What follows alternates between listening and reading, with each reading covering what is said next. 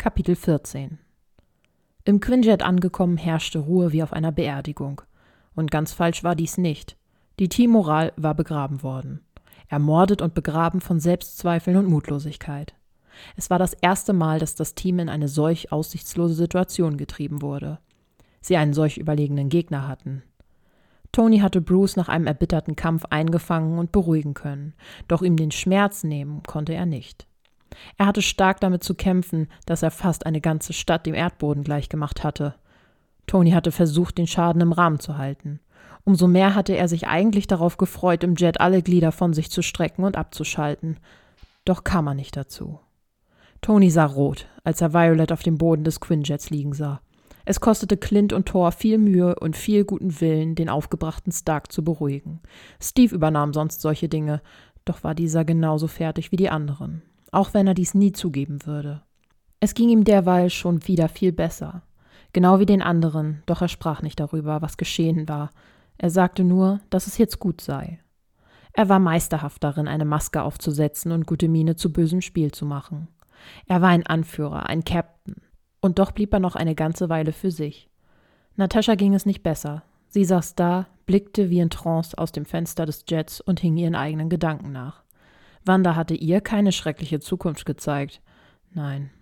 Das, vor dem Ned sich am meisten fürchtete, war ihre Vergangenheit. Und genau diese war es, in der Wanda sie gefangen gehalten hatte. Als Zuschauer. Ein Zuschauer, der nicht wegsehen durfte und seinen eigenen Dämonen gegenübergestellt worden war. Sie würde sich wieder fangen. Im Grunde hatte sie sich bereits wieder beruhigt und wusste auch, dass es nur diese Maximov war, die ihr dieses angetan hatte. Und doch hatte es sie schwer getroffen, denn es waren keine Albträume wie bei den anderen, es war ihre Vergangenheit, welche kein böser Traum, sondern nackte Realität war. Da die Stimmung eher mau statt wow war, hatte auch Benner sich etwas abgekapselt und lauschte seinen Operetten, die er immer dabei hatte. So konnte er immer in seine eigene Welt, in seine friedliche Welt entgleiten, doch zuckte sein Blick immer wieder zu der kleinen Stark, die vor Toni umsorgt wurde. Sie hatte es mitunter am schlimmsten getroffen. Er wusste, wie sehr er sich immer Vorwürfe machte, wenn er andere verletzte. Doch waren es Fremde. Wie würde es ihr also gehen, wenn sie herausfand, dass sie einen Freund erwischt hatte? Da ist es, Leute, sagte Clint und wies Friday an, zum Landen anzusetzen. Das ist unser Safehouse, verkündete er stolz und ließ einen kurzen kritischen Blick zu Tor zucken. Wehe, du blutest mir meine Dielen voll. Verwirrte Blicke lagen auf dem Bogenschützen, der sich nicht die Mühe machte zu erklären, was es mit diesem riesigen Farmhaus inmitten einer wunderschönen ländlichen Idylle auf sich hatte, sondern es für sich selbst sprechen ließ. Blut. Überall Blut und diese Wunden. Stopp, bitte, ich. Ich will das nicht sehen. Doch was sie sehen wollte, schien nicht zu zählen. Ihr Herz raste, Bilder zuckten vor ihrem Auge vorbei, wie ein schlechter Traum. Strucker, ihre verletzten toten Freunde. Nein, es war auf einmal nur ein Traum. Doch plötzlich verwandelte sich der Traum in etwas Reales. Thors Stimme. Sie rief sie, doch dann wieder Blut. Ein Schnauben, ein Blick in seine stahlblauen Augen und dann nichts, nur wohltuende Dunkelheit. Da schlug sie die Augen auf. Sie brauchte einen Moment, um zu sich zu kommen. Sie wartete, bis ihr unregelmäßiger Atem sich wieder beruhigt hatte, während sie ihren Blick durch das Zimmer schweifen ließ. Sie wusste nicht, wo sie war, doch war sie sich sicher, dass alles, was sie glaubte gesehen zu haben, eine Lüge gewesen war. Alles bis auf Tor, wisperte sie stimmlos und setzte sich vorsichtig auf, als die Decke von ihrem Körper herunterrutschte, stutzte sie jedoch. Sie trug andere Kleidung. Jemand schien sie gewaschen und neu eingekleidet zu haben. Sie rieb sich einmal durchs Gesicht und strich sich ihre Haare nach hinten. Sie trug ein weißes Top und frische Wäsche. Innerlich Stoßgebete absenden, dass keiner der Kerle sich ihrer angenommen haben mochte, schwang sie sich hoch und betrachtete das Räumchen, in dem sie sich befand. Das Zimmer war im Landhausstil eingerichtet. Viel Holz, viele Pastelltöne, sehr wohlig und gemütlich. Es hatte etwas von einem Arbeitszimmer. Ein Schreibtisch, ein Klappsofa, auf dem sie selber lag, viele Bücher und ein Stuhl, über den eine blaue Jeans, Socken und ein blau-weiß kariertes Hemd hingen. Darunter standen ihre Schuhe. Violet stand auf und begann sich anzuziehen. Da warf sie einen Blick aus dem Fenster. Die Sonne stand schon tief und zwei kleine Kinder spielten vor dem Haus auf der Wiese. Weitere Häuser waren keine zu sehen. Weit und breit war da nur grüne Idylle. So, wo musste sie nun hin? Der Raum hatte zwei Türen. So beschloss sie, die Tür auszuprobieren, die ihr am nächsten war. Gerade hatte sie den Knauf gepackt, herumgedreht und die Tür geöffnet. Da schloss sie sie auch schon wieder und entschuldigte sich scheu. Denn als sie einen Blick riskiert hatte, traf sie auf stahlblaue Augen, die ihr durch einen großen Badezimmerspiegel entgegengelächelt hatten. Thor hatte mit dem Rücken zu ihr gestanden, Oberkörper frei. Oh, oh, oh entschuldige, ich, ich hab dich zwar gesucht, aber sie lachte unsicher. Das kann sicherlich noch einen Moment warten, feixte sie. Schon gut, rief er. Du kannst gern hereintreten. Du hast mich in keiner verfänglichen Lage angetroffen, sagte er. Einen kurzen Moment hielt Vajo inne, hielt den Knauf nach wie vor in der Hand und überlegte kurz, ob sie eintreten sollte. Ich muss wissen, ob es ihm gut geht. Was ich getan habe und ob, ob ich es getan habe. Also drehte sie erneut den Knauf und trat herein. Violet, sagte er freudig und drehte sich zu ihr herum. Es geht dir gut, wie es scheint. Das ist erfreulich, lächelte er und konnte jedoch auch sehen, wie ihr leicht die Gesichtszüge entglitten. Vajo kam nicht umhin, den wohlgeformt und gut trainierten Oberkörper des Donnergottes mit ihren Blicken zu mustern, während sie sich für ihre unverhohlenen Blicke innerlich schon etwas schämte. Doch blieb sie mit Entsetzen an drei, doch recht tiefen Striemen hängen, die sich quer über seine sonst so makellose Brust zogen. Sie schlug sich eine Hand vor den Mund und sah ihn schockiert an.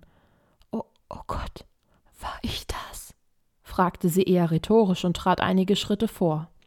Das, sagte Thor und schüttelte lächelnd den Kopf, als würde ein Vater die Idee eines naiven Kindes belächeln.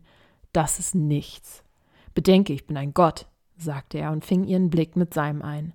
Glaube mir, wenn ich dir sage, dass es nichts ist, bat er und konnte den Hauch eines Lächelns und ein zartes Nicken ihr entlocken.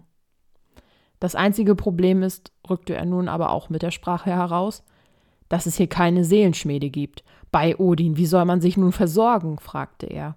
Als Vajo bemerkte, dass der junge Gott dies todernst meinte, musste sie nun doch lachen. Also wir Menschen verarzten es und lassen die Zeit die Wunden heilen, gab Vajo zu bedenken und blickte noch einmal auf die Wunde. Thor schien geduscht zu haben, sein Haar war noch leicht feucht und die Wunde war sauber, doch war sie ebenfalls noch nass von Blut. Laura Barton hat mir das hier gegeben, Sie nannte es Erste-Hilfe-Kasten. Sie sagte, ich fände darin alles, was ich bräuchte, aber ich bin doch kein Heiler, begann Thor zu erklären. Wie bei Hehl soll man mit diesem Wust von Arzneimitteln sich zurechtfinden? fragte er so ratlos, dass Vajo erneut schmunzeln musste und ihren Kopf schüttelte. Dieser riesige Kerl, der aus einer anderen Welt kam, göttlichen Ursprungs, der sonst so manche Sage erfüllte, war ebenso mit dem Inhalt eines Verbandskasten überfordert wie ein normaler Mensch. Darf ich? fragte sie, wobei er das Angebot eifrig nickend annahm. Wer ist Laura? stutzte Vajo, als sie begann, Thors Handtuch von vorhin mit etwas lauwarmem Wasser zu tränken und die Wunde abzutupfen. Sie ist. Er zog kurz scharf die Luft ein, was ihn einen skeptischen Blick der jungen Stark einbrachte. Sie ist Clint's Frau. Wir sind in Bartons Haus, in Sicherheit. Du wirst es nachher sehen, lächelte Thor schief, als er Vajos Blick zu sich hochzucken sah. Ihr standen die Fragen geradezu ins Gesicht geschrieben. Ich, ich frag jetzt gar nicht erst, sagte sie und wusch die Handtuchecke noch einmal aus. Aber den anderen, den anderen geht es doch gut, oder? fragte sie, und Sorge lag in ihrer Stimme. Es geht allen bestens. Sie sind erschöpft, aber wohlauf, lächelte er. Stille. Einen Moment lang sagte keiner von beiden etwas, und Thor stand da und sah auf das Mädchen hinab. Sie machte das, was sie tat, mit einer solchen Akribie und machte sich dabei insgeheim immer noch solche Sorgen, dass sie ihm Leid zugefügt hatte. Dabei hatte Thor doch schon so manche andere Schlacht gefochten, so manch andere Verletzung gehabt. Wahrlich, dies war wohl eine der überraschendsten, aber nicht der schmerzhaftesten oder gar schlimmsten gewesen. Es war ihm wichtig, dass sie dies wusste, und so brach er die Stille. Es lag nicht in deiner Macht, setzte er an, während Vajo das Handtuch weglegte und Salbe zur Hand nahm. Er konnte ein leises Seufzen statt einer Antwort vernehmen, was ihn in seiner Vermutung bestätigte, dass sie ihm nicht glaubte. Diese Maximov hat deinen Geist vernebelt, genauso wie sie es mit Rogers, Banner und Natascha gemacht hat. Selbst mir hat sie Dinge gezeigt. Er sah sie so eindringlich an, und seine blauen Augen versicherten ihr dies mit einer solchen Aufrichtigkeit, dass sie tatsächlich mit dem Gedanken spielte, sich zu verzeihen. Ich begann sie und blickte ihn scheu lächelnd an. Ich danke dir, Thor. Ich verspreche dir, wenn ich dieses Miststück das nächste Mal sehe, dann trete ich ihr gewaltig in den Hintern. Thor lachte. Ihm gefiel diese direkte Art. Ich selbst hätte es nicht treffender sagen können. So soll es sein, schmunzelte er. Vajo mochte es, wie er lächelte. Immer wenn er dies tat, strahlte er und vermittelte ihr tatsächlich das Gefühl, als wäre alles in Ordnung. Als hätte sie nicht gerade erst versucht, ihn einen Kopf kürzer zu machen, als wäre draußen kein großes Superindividuum, welches versuchte, die Menschen auszurotten. Nach einer Sekunde, gebannt von seinem Lächeln und seinen blauen Augen, besann sie sich, dass die Tube mit Salbe immer noch in ihrer Hand war. Eilig machte sie sich daran, etwas davon auf ihre Finger zu geben und die Tube wieder zur Seite zu packen. Das könnte jetzt etwas brennen, warnte sie wissend, dass es ihm wahrscheinlich eh nichts ausmachen würde.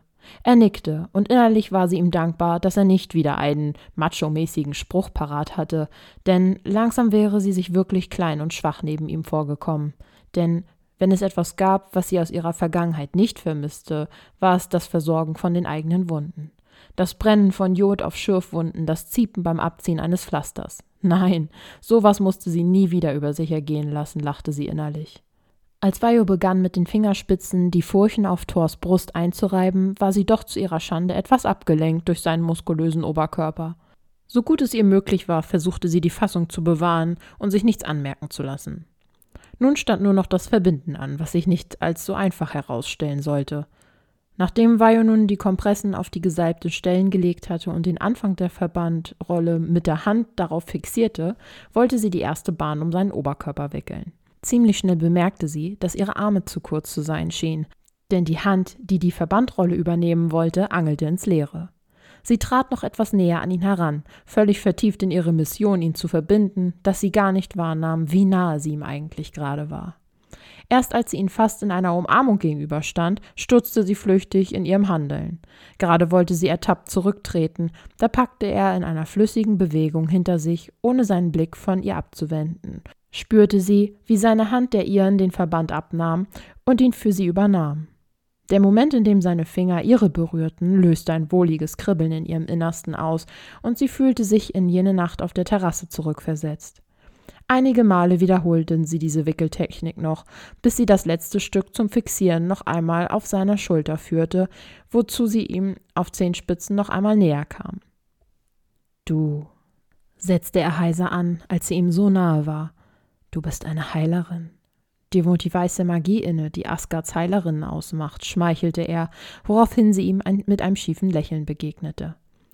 Ich bezweifle, dass Asgards Heilerinnen ihre Patienten vorher eine Verletzung zufügen, die sie dann verarzten müssen, scherzte sie und war dabei zu verstummen, da es so schien, als würde sie den Augenblick wieder aufflammen lassen, der ihnen das letzte Mal genommen wurde. Tor?